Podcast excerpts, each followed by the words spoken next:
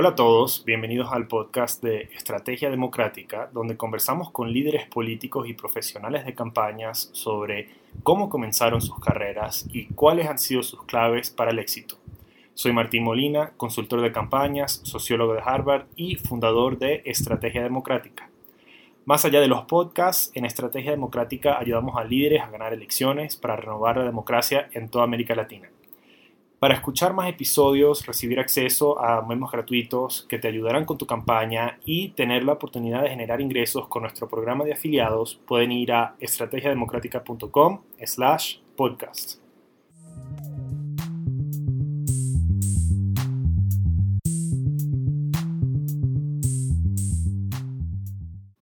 A la invitada de hoy le debo mi agradecimiento, porque este episodio lo grabamos en agosto y apenas lo estamos publicando ahora, en noviembre. La conocí en México cuando estaba recién llegada de ganar la alcaldía de la ciudad de Guatemala y desde entonces ha estado trabajando en Colombia. Como muchos de mis colegas venezolanos, se tuvo que ir de Venezuela después de trabajar en la Asamblea Nacional, debido a la persecución. Las campañas la han llevado como asesora por el mundo, pero para ella la política es mucho más que una forma de ganarse la vida, y en este episodio nos cuenta por qué. Querida audiencia, por favor denle la bienvenida a Vanessa Sánchez. ¿Cómo estás, Vanessa? Muy bien, Martín. Muchas gracias por invitarme. Gracias a ti por estar en el show con nosotros el día de hoy. Estoy seguro que nuestra audiencia va a aprender eh, mucho de tus experiencias en toda América Latina, en, en, los distintos países donde has trabajado. Comencemos al principio. Cuéntame un poco de cómo entraste a la política, cómo te diste cuenta de que esto era lo que querías hacer con tu carrera profesional. Voy a intentar hacer lo más corto posible. Mira, con esto se nace, con esto se nace. Eh, cuando yo estaba en primaria y era una niña apenas de 8 o 9 años y llega Chávez al poder, eh, estábamos en la campaña del 98. Recuerdo que mi mamá apoyaba en este caso a Salas Romer en algún momento había tenido la oportunidad de ver a Irene Sáez cuando fue alcaldesa de Chacao y me impresionó, me impactó ver a esa mujer eh, y siempre tenía una conciencia sobre si las calles eran seguras, si estaba limpia eh, y cosas que tenían que ver un poco con el entorno. Y recuerdo que cuando vi a Chávez, eh, mi primera impresión fue que me daba miedo. Y le digo a mi mamá, él no me gusta. Y me pregunta, ¿y por qué no te gusta? ¿Y por qué no se quita el uniforme militar? Era una, una conciencia tal vez inocente, eh, que no, no, no, tenía mucho que ver más allá, pero luego cuando estaba en, en bachillerato sucede lo del tiroteo en la Plaza Altamira. Yo había estado casualmente esa tarde en el tiroteo de Plaza Altamira. Eh, tengo mucha familia que ha formado parte de la industria petrolera. Eh, mi familia es de entre el Táchira y el, y el Zulia. Y recuerdo eh, cuando Chávez votó a muchos dirigentes de PDVSA, gerentes de PDVSA, los votó por la televisión, votó a algunas primas y primos de, de mi familia. Eh, y eso poco a poco iba mermando. recuerdo que estaba en bachillerato y yo usaba una bandera de Venezuela en la muñeca y decía que estaba en rebelión porque lo usaba al revés. Y bueno, fui siempre eh, presidenta del centro de estudiantes, fui eh, delegada de curso eh, y fui poco a poco formándome y siempre tenía una voz, siempre tenía algo que decir. de hecho, en el año 2004, cuando lanzan el decreto 2011, que iba en contra de la BEC, de la Asociación de Escuelas Católicas de Venezuela, y les quitaba el subsidio, yo era presidenta del centro estudiante de mi colegio de la Sociedad Bolivariana. Y alcé tan fuerte mi voz que terminé en una reunión en el Ministerio de Educación, en ese entonces como representante estudiantil. ¿Cuántos años tenías? Tenía 16 años, sí, más o menos 16 años. Eh, sí, era menor de edad. Y luego terminé en la televisión, terminé en la radio, eh, hablando y alzando mi voz en contra que le quitaran el subsidio a las escuelas católicas, porque eso afectaba directamente no solamente a nosotros los estudiantes, sino a miles eh, que formaban parte de estas escuelas y que muchas veces se llegaba a esta educación eh, a lugares donde no llegaba el Estado, el, gobierno como tal, y la querían ya empezar a ideologizar. Luego entro a la universidad eh, cuando le dije a mi mamá que quería estudiar ciencias políticas, pegó el grito al cielo y me dijo, no, tú eres muy peleona, tú no debes estudiar eso. Sin embargo, eh, cuando sale la carrera de estudios liberales, eh, me enamora, leo el pensum y dije, esto es lo que yo tengo que estudiar. me ganó una beca de excelencia académica y estudio en la Universidad Metropolitana. Yo soy parte de la generación del 2007, cuando estaba en la universidad. Chávez lanza eh, la reforma constitucional y bueno, nos toca salir a la calle. En ese entonces eh, apoyaba a la gente que estaba en el centro de estudiantes de mi universidad. Eh, era una, universidad bastante pequeña respecto a la participación que tenía la Universidad Central de Venezuela, la Universidad Católica. Sin embargo, este, fuimos creciendo en, esta comunidad, que era una comunidad un poco elitesca de, la, de, la, sociedad venezolana, en participación política y en preocuparnos por el futuro, porque nos querían cambiar la constitución y el, el entender qué significaba eso, que nos cerraba no solamente las puertas del futuro, sino que nos convertía en un país ya comunista. Y creo que hicimos un trabajo de, pedagogía ciudadana desde siendo estudiantes y que nos llevó a la calle a protestar, a tener amigos presos y ya allí entro en un laberinto. Entre el año 2007 y 2008 entró un laberinto que me lleva inmediatamente a entrar en la política y en diciembre eh, del año 2008, un año después de, andar, de entender, de conocer, decido militar en Primero Justicia. ¿Y cómo llegaste? Bueno, creo que hay como un trayectorio, ¿no? Desde que tú entras a un partido hasta que llegas a trabajar en la política de, por sí, ¿no? ¿Cómo llegaste a trabajar en la Asamblea Nacional eventualmente? Vale, bueno, yo entro a, Primero Justicia, tardé un año en tomar mi decisión. Y la tomé en base a tres cosas. La primera era que me sentía identificada con, la, con los valores y con las ideas que defendía esa organización. Yo creo que si no, no te sientes, tiene que haber coherencia, si no te sientes conectado con lo que eh, esa organización política eh, piensa, siente, pues no, no puedes defender algo en lo que no crees. En segundo lugar, eh, la identificación con los liderazgos. Yo me identificaba con todos, excepto con Julio Borges, que después lo conozco y me parece una persona extraordinaria. Y finalmente con las oportunidades de crecimiento que te ofrece esta organización. En el caso de Primero Justicia, recuerdo que cuando ingresé, mis palabras a Julio fue, eh, para mí esto es una decisión de vida, yo hoy me caso con el partido. Y no me caes muy bien, pero poco a poco lo fui conociendo y la verdad es que me dieron muchísimas oportunidades. E inmediatamente empecé a trabajar en la Nacional. Allí en ese momento también había eh, pasado las elecciones internas y llega Tomás Guanipa como secretario general del partido. Yo paso a trabajar directamente con Tomás eh, como su asistente eh, en el partido. Luego, en el año 2010, son las elecciones a diputados que ganamos, la, ganamos en cantidad de votos, pero no en mayoría de, diputados. En ese momento Soto Roja es el primer presidente de este periodo de, diputados, que, y aparte que es muy importante porque aquí se, hace el primer ejercicio de unidad eh, con Ramón Guillermo Aveledo y se empieza todo, todo un proceso de transformación de la, y de, configuración de lo que era la política opositora en Venezuela y de trabajar en conjunto los partidos políticos luego de entender muchísimas cosas y haber cometido muchísimos errores. Eh, y bueno, me voy a trabajar con él a la Asamblea Nacional como su asistente parlamentaria. Estuvimos en la Comisión de Defensa, eh, lugar donde aprendí un montón. Eh, y agradezco muchísimo y, y, además que, bueno, Tomás, bueno, es una persona que quiero, que admiro, que respeto y que siempre me proyectó eh, él, tanto Julio, tuvieron siempre muchísima confianza en mí, a pesar de lo joven que era, a pesar de tal vez ser mujer, o sea, estos estigmas que hay de un poco en la sociedad. Y para nada, a mí siempre este, me colocaban con el bate en la mano y adelante. y así fue como llegué entonces después a trabajar en la campaña presidencial de Enrique en Barinas. Eh, y luego más adelante en otras, en otras campañas y, y continué también en el Parlamento ya cuando ganamos, sí, ya la mayoría, estuve como secretaria ejecutiva de, de la fracción. Sí. Eh, cuando tú comenzaste en la Asamblea Nacional, eran, la, la oposición venezolana era minoría, ¿verdad? Eh, ¿Cómo sentiste ese cambio después cuando volviste a la asamblea y ya era una mayoría abrumadora la oposición? Mira, fue muy interesante porque fue entender un poco el proceso desde adentro. Conocí muchas personas de, en la Asamblea Nacional, eh, profesionales que tenían años trabajando en la Asamblea, pero que cuando había llegado el chavismo, pues las habían relegados, las habían humillado, eh, no les hablaban.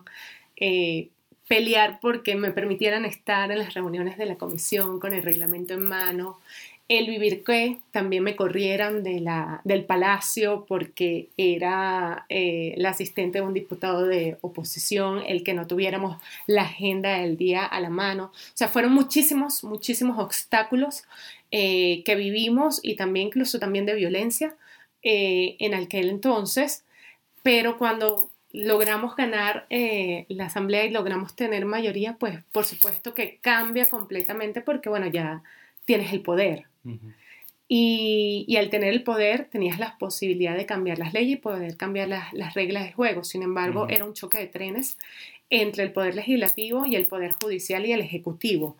Y este choque de trenes hizo que nos quitaran la autonomía y autonomía legislativa, autonomía presupuestaria, autonomía política, eh, la violencia que existía dentro del Parlamento, con lo cual sí teníamos el poder, pero no teníamos realmente la capacidad para hacer los cambios porque había, no había un sistema democrático. Allí se rompe por completo el hilo constitucional y, se rompen las reglas del juego. ¿Y en qué momento decides irte de Venezuela?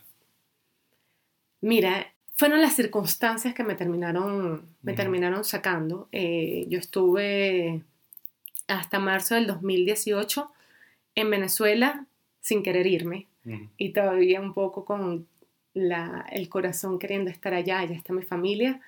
Eh, y bueno, más de 10 años dedicada a, la construcción, a la recuperación de la democracia en Venezuela. Eh, paso por una circunstancia eh, con el SEBIN, veo cómo el entorno todos em, empiezan a ser perseguidos, eh, y sobre todo la situación económica, eh, pues yo soy parte del sostén de mi familia y al final las circunstancias te terminan, te terminan sacando y tenía que salir para, para poder sobrevivir, para poder, para poder ayudar. Cuando te toca de frente la, la crisis, eh, pues no te queda otra que sacrificarte para poder salvar entonces tal vez a tu familia o para ayudar a salvar a otros. Ha sido muy duro porque el proceso de migración es completamente duro. De hecho, yo estaba negada a pedir el, refugio. Siempre pensaba que podía regresar y que las cosas en, breve iban a cambiar y que se, podía ser seguro volver. Sin embargo, las circunstancias fueron empeorando eh, lo que sucede con Requesens y lo que sucede luego con Albán. Albán, una persona con la que compartí, con la que conviví, con la que conocí a su esposa, a sus hijos, eh, una persona tan noble, tan buena, que lo hayan asesinado. A la audiencia que... Sí, claro. Eh, Fernando Albán era el secretario nacional de justicia gremial del Partido Primera Justicia era concejal metropolitano de Caracas y una persona muy, muy cercana a Julio Borges, era su amigo eh, y una persona muy conciliadora. Él sale, tiene, tenía a sus hijos estudiando en, Estados Unidos, él sale a visitar a su familia y estando fuera, bueno, acompaña a Julio a algunas reuniones, entre esas una en, en Naciones Unidas, donde se, se denuncia fuertemente todo lo que está ocurriendo, la situación de, crisis humanitaria que está viviendo en Venezuela, la, violación a la constitución, a los derechos humanos. Y cuando regresa Fernando Albán a, Venezuela, en el aeropuerto eh, lo meten preso, eh, lo torturan y pues a la semana eh, lo asesinan, lo asesinaron. El gobierno del SEBIN lo asesinó. Es bueno, es absolutamente eh, lamentable, es una tragedia lo que ha pasado en Venezuela y, bueno, eh, definitivamente volveremos al tema. más adelante en el episodio. Eh, pero sígueme contando de, de, tu vida después de que te vas de Venezuela, huyendo todos estos ataques, ¿verdad? Y, y toda esta persecución del gobierno, de la dictadura, persecución por parte de la dictadura. Eh, ¿Cómo llegas entonces después a hacer consultoría política aquí en México? Bueno, ya había estado por la experiencia propia de las circunstancias de Venezuela en muchísimas campañas. Había estado en campañas primarias, había estado en campañas de alcalde, en campañas de diputados nacionales, en las dos presidenciales de Enrique eh, y sobre todo luchar con desventaja. Eh, luchar con todo el aparato, contra todo el aparato de gobierno, eh, con censura, eh, con todo lo que hacen para comprar, la compra de, de, votos, la violencia que existen en los centros de votación, con lo cual yo creo que los que hemos trabajado y hemos organizado elecciones en Venezuela tenemos una maestría en cierto modo a nivel de práctica sobre lo que es llevar un, un proceso de campaña. Y también, bueno, como en, en, distintas ocasiones estuve en Barinas, estuve como delegada política del, del, comando de campaña de Enrique en Barinas, la tierra de, de Chávez, donde nació Chávez, el gobernador era su hermano, entre los alcaldes también otros de sus hermanos, sus familiares, un estado bastante complicado donde está metido la, eh, la guerrilla, eh, donde también hay mucha violencia política y, y también mucha compra de conciencia, con lo cual fue complicado y fue aprender muchísimo. Estuve mm. prácticamente dos años metida en, en Barinas, en, entender, en conocer esa Venezuela profunda eh, y de generar alianzas, de trabajar eh, los padrones de quienes nos van a cuidar los votos, de las estructuras. Tanto así que, bueno, de hecho luego logramos ganar la, alcaldía de Barinas y logramos aumentar eh, los votos en un estado tan chavista. Y por otro lado, bueno, después también trabajé en Carabobo, en la campaña de tanto de Marco Bozo, en tanto en sus primarias, como luego más adelante para que lo hacen diputado nacional, y de Juan Miguel Mateus, que Juan Miguel es una pieza clave en mi vida, es un amigo a quien admiro, respeto y a quien quiero mucho, una de esas personas mentores, mentores es una de esas personas que que quieres y que, y que te enseña muchísimo sobre la razón de lucha y en el por qué estar aquí. Y bueno, tenía un poco toda esta experiencia acumulada.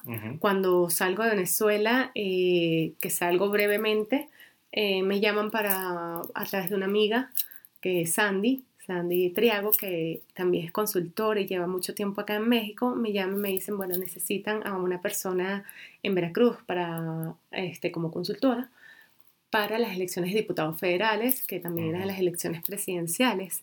Y bueno, pues me vine a trabajar por esos meses en Veracruz, en el sur de Veracruz, un estado también un poco complicado, donde el narco, la pobreza, eh, la desigualdad está allí muy marcada, está presente, un estado donde, bueno, había salido un gobernador Duarte que con, bueno, la corrupción a, a, millón y bueno, se quería recuperar, este, estaba el gobernador Yunes y se iba a recuperar, pero bueno, al final el fenómeno de Morena se terminó arrastrando todo. Yo estuve trabajando allí con, con el PAN. Ok.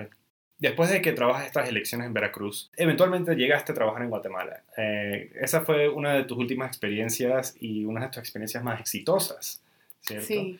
Eh, cuéntanos un poco. Sí, bueno, eh, luego que salgo de Veracruz estaba todavía con las ganas de querer volver a Venezuela.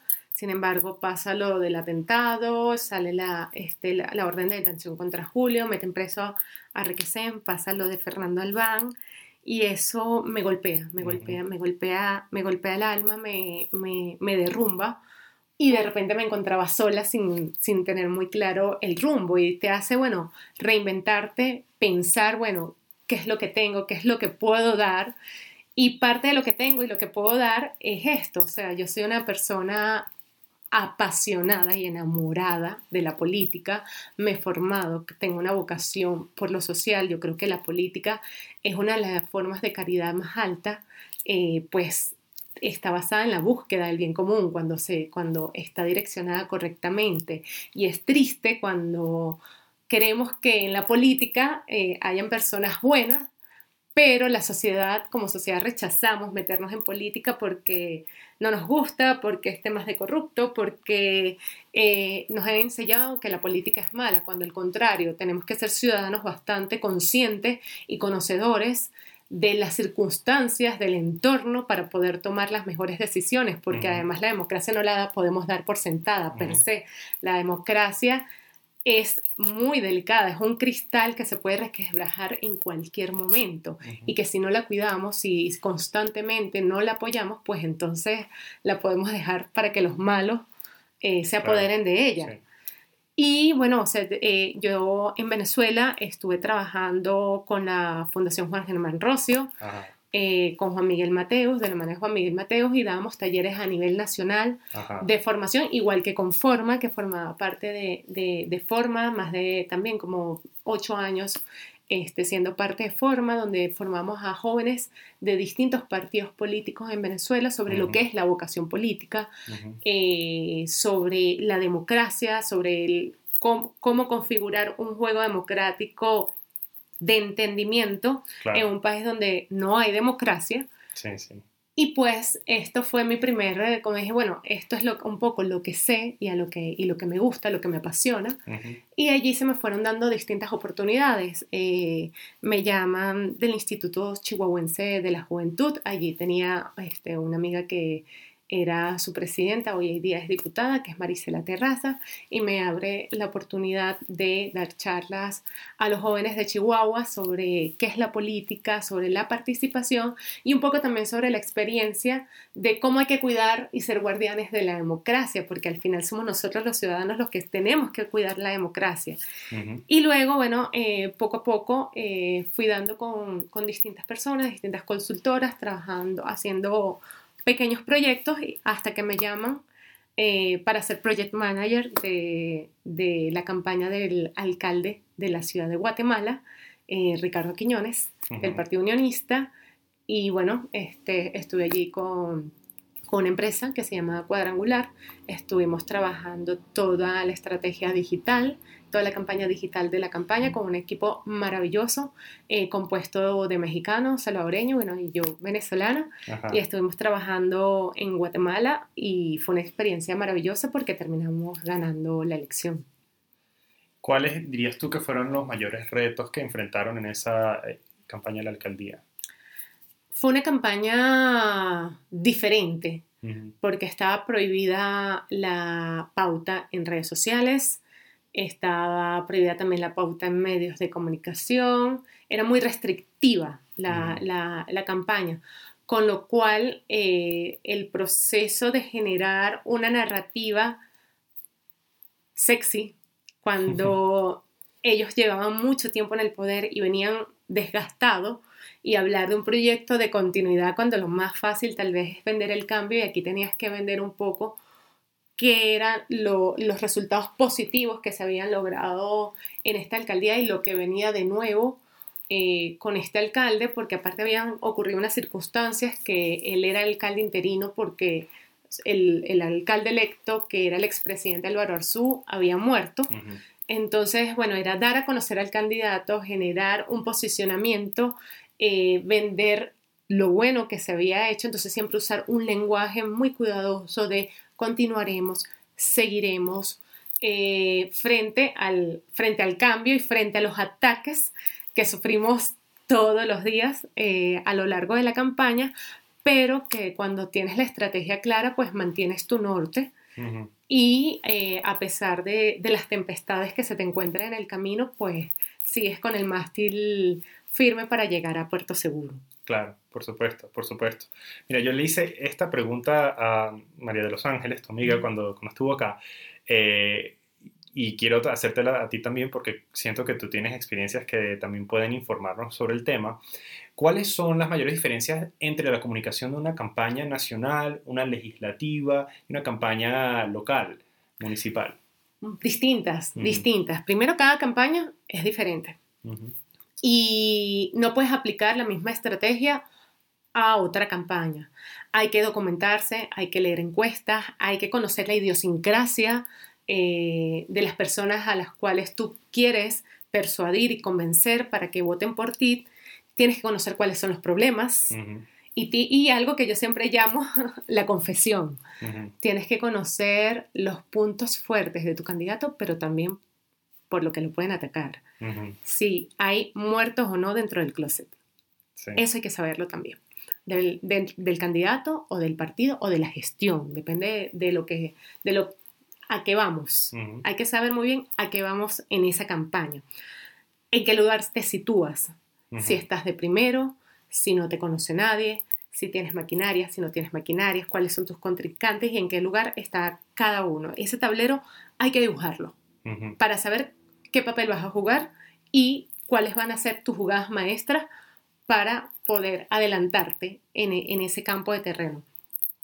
Y luego, en qué tipo de campaña estás situado, si son unas internas de un partido, si, eh, es una campaña municipal, si es, eh, si es legislativa, porque sí, las audiencias cambian, la narrativa cambia. O sea, cuando tú estás hablando a, a, un municipio, tú le estás hablando a las personas cercanas, al, al que si hay un hueco, si no hay agua, si no funciona el semáforo, pues evidentemente sí tiene un culpable directo y ese culpable directo es el alcalde.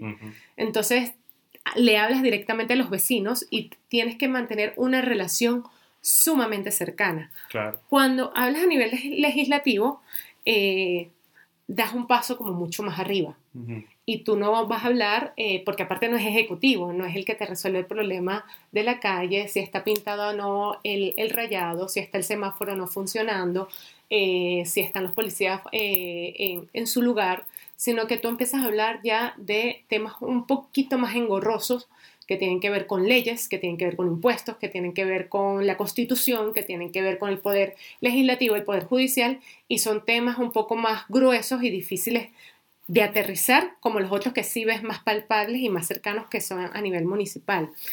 Y luego, si nos vamos a una campaña nacional, pues cambia completamente la forma de hablar porque también hay que conectar muchísimo. Yo eh, siempre digo que, bueno, que candidato que no gana corazones no gana elecciones. Eh, no es del todo cierto y no es, y no es, y no es taxativo, pero eh, me refiero que tienes que generar empatía, tienes que emocionar. tienes que generar entusiasmo y que la gente cuando te vea, cuando te escuche, se convenza. Y tal vez tú no le vas a decir algo tan directo cómo te voy a resolver el problema del hueco frente a tu casa o el semáforo que no está funcionando o la ley eh, que va a afectar o no tu futuro, pero si hablas de cosas muy concretas que tienen que ver con materia económica, con materia de gobernabilidad, de participación, eh, de decisiones políticas que sí afectan tu vida. O sea, si tú estamos hablando de, de un político que cree o no en la intervención del gobierno en la economía, pues sí va a afectar las inversiones, sí va a afectar el empleo, sí va, sí va a afectar la economía de ese país. Si tú estás hablando de un gobierno que quiere colocar, aumentar el presupuesto en programas sociales, va a tener un impacto en el fisco. Si tú estás hablando de un discurso que dice, aquí vamos a aumentar la seguridad y nos vamos a armar hasta los dientes, eso va a tener un impacto en la población. Entonces, sí, no es solamente en términos discursivos de lo que te quiero convencer, que sí, hay un trabajo para eso, pero también, bueno, yo a mí me gusta ver mucho la política también de valores, eh, de ética y, que, y eso que te digo, de estamos aquí, vivimos en sociedad y que tenemos que ver el bien común, que tenemos que cuidar la democracia, cómo esto afecta o no al final a los ciudadanos, qué tan positivo es o no esa decisión y cómo se traduce eso de que me están hablando.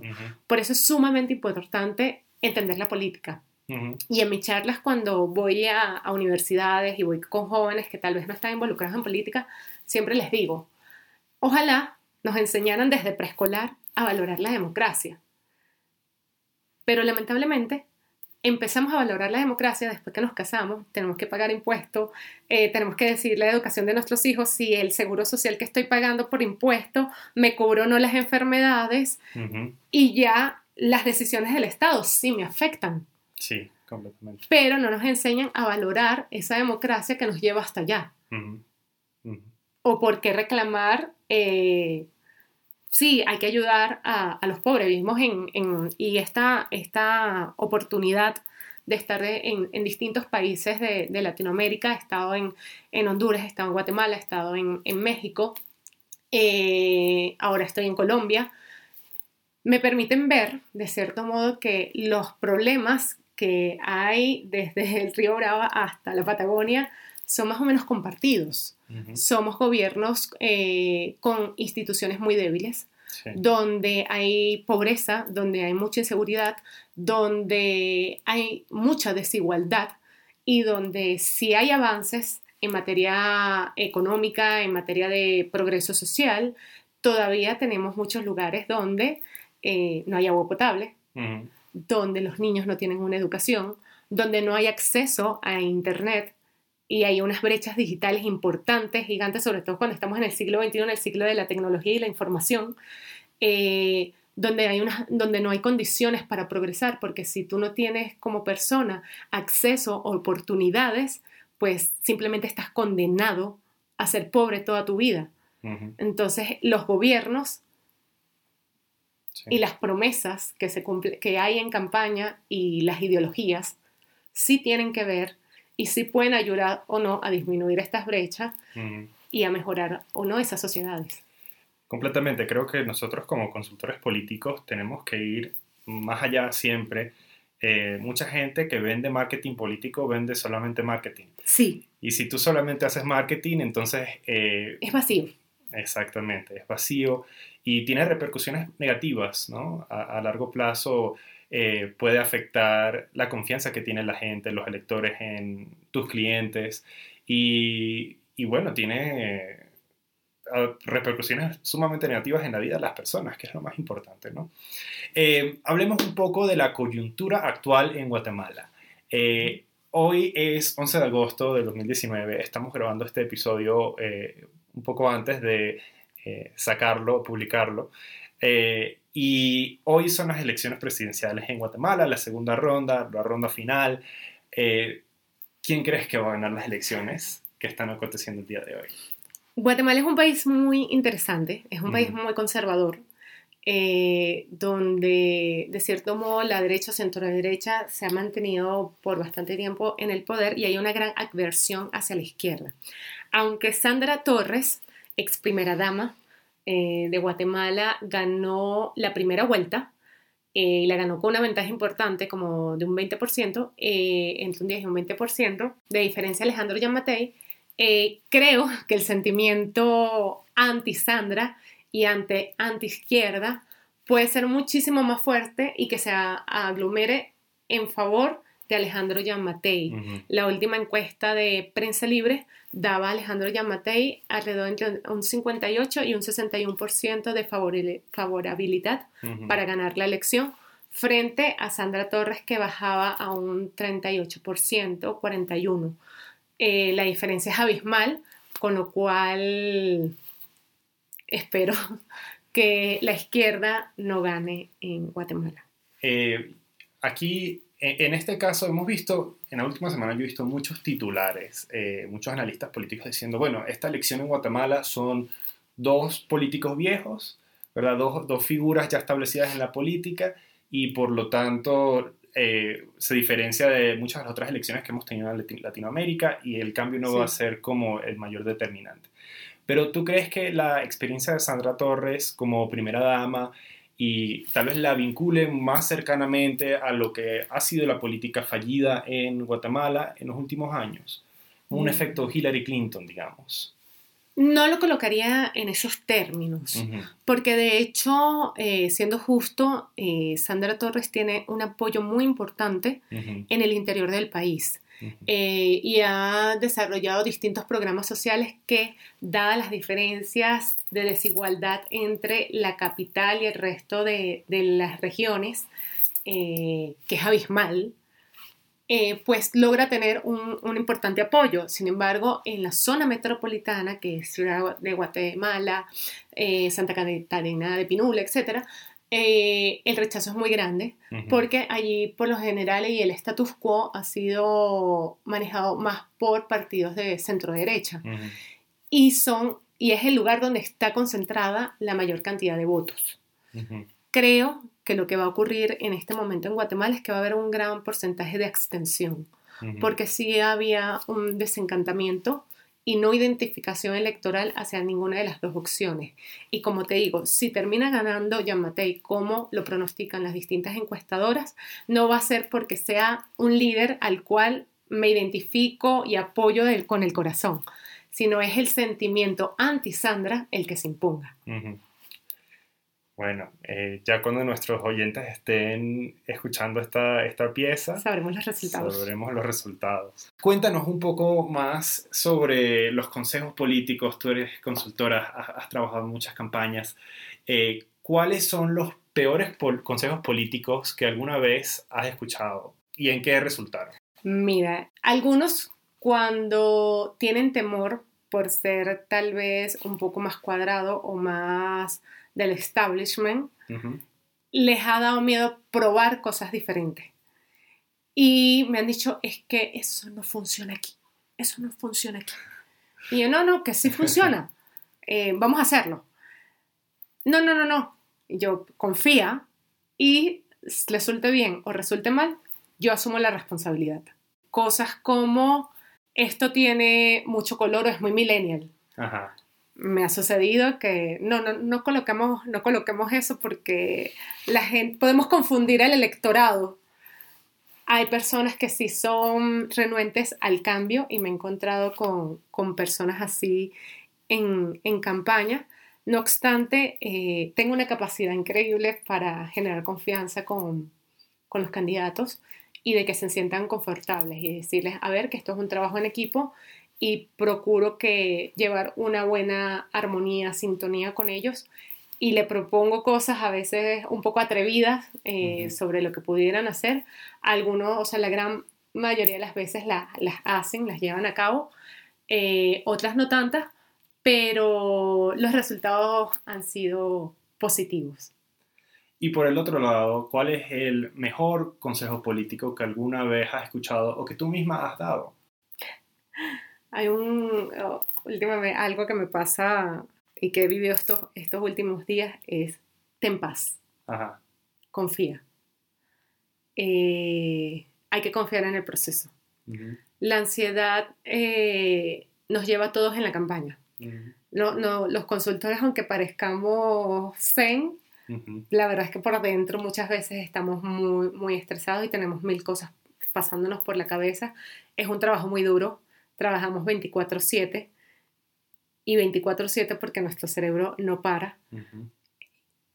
Y en el caso con los políticos a los que muchas veces estás trabajando con ellos, tienes que transmitirle paz. Decirle, a ver, esto es un proceso, hay que hacer mucha pedagogía y psicología. De, este es un proceso, vamos a llevarlo así, confía, hay altos y bajos, eh, con el último tema de las tecnologías, se obsesionan eh, y les termino de saber que los likes no son votos. Eh, si te necesitamos tener altas las interacciones, que puedas lograr un alcance importante, que puedas ganar en la conversación digital, por ejemplo, pero no, no te mantienes arriba todo el tiempo. Es normal, es un proceso que va y viene y en las campañas normal cuando el proceso baja, la gente aparte no está todo el día informándose de política, estás peleando durante todo el día la atención del ciudadano, de la audiencia que tiene impresiones de propaganda, de publicidad, de sus problemas, de que tiene que llegar a su casa, tener que pelear con el niño, el esposo, el trabajo, para que aparte tú le hables de política, que es un tema complicado y que te capte la atención si no es algo malo, porque lo que es más generalmente vende es el morbo y tú estás tratando de vender algo positivo que es muy difícil de hacer, eh, una propuesta o algo y tienes segundos para impactar a, esa audiencia. Y esa audiencia no va a estar todos los días, puedes impactar hoy a, una persona y la vuelves a impactar luego dentro de tres semanas o ya la última semana de campaña. Y eso es algo que hay que siempre hacerle entender a los candidatos, que esto es un proceso y que se va construyendo en el camino y que tienen que tener mucha paz y que tienen que confiar. Sí, completamente, completamente. Em, yo creo que, bueno, esa, esa es la filosofía que uno tiene que tener durante la campaña, si no se va a volver completamente loco. Cuéntanos, ya para ir terminando, eh, si pudieras comunicarles un mensaje específico a todos los ciudadanos de Venezuela, ¿cuál sería? No pierdan la esperanza. No pierdan la esperanza. Eh, últimamente he estado leyendo un poco sobre la historia de Chernobyl, eh, sobre la historia de países eh, ex repúblicas soviéticas y es impresionante la resiliencia. Yo creo que todos, eh, los que estamos adentro, los que estamos afuera, tenemos que llenarnos de mucha resiliencia, de entender que el país lo vamos a construir entre todos y que este va a ser un proceso, sí, doloroso, que lo es ya, lo es ya, pero que nos va a dejar lecciones muy importantes de cara al futuro. Creo que hay que seguir luchando desde el espacio que nos encontremos. Yo he tenido la oportunidad de, seguir siendo una voz sobre lo que pasa en Venezuela, en México, y he dado muchas charlas sobre el entendimiento y cómo se quiebra la democracia desde adentro, desde las elecciones, y porque hay que tener cuidado con eso. Eh, y creo que el proceso de construcción viene y el cambio viene desde adentro, independientemente cómo se logre pasar la página y cómo se solucione este, este problema que vivimos hoy en día, el verdadero cambio y la verdadera construcción está en nosotros mismos como ciudadanos. En la medida que aprendamos de todo esto que nos sucedió y lo usemos para bien, lo usemos para cambiar verdaderamente y para transformar la sociedad venezolana, para que no volvamos a ver con desdén a los pobres, para que no vuelva a haber exclusión para que no haya más lenguaje de odio, para que trabajemos por la construcción de instituciones democráticas, transparentes, por partidos que realmente estén al lado de los ciudadanos y que sean un eco de sus necesidades, una correa de transmisión entre las necesidades de la gente y, lo que hace el Estado, y porque se apoye, se respete y se cuide a la sociedad que el bien común sea lo que prevalezca siempre. Así es. Esperemos que esa transformación se dé y más allá de eso, luchemos por esa transformación. Muchísimas gracias, Vanessa Sánchez. A ti, a eh, ti. La escucharon aquí en el podcast de Estrategia Democrática. Pueden seguirla en sus redes sociales. Arroba Vanessa Sánchez en Twitter y arroba Vanessa Sánchez en Instagram. Perfecto. Eh, mil gracias, Vanessa. A ti, Martín, a ti.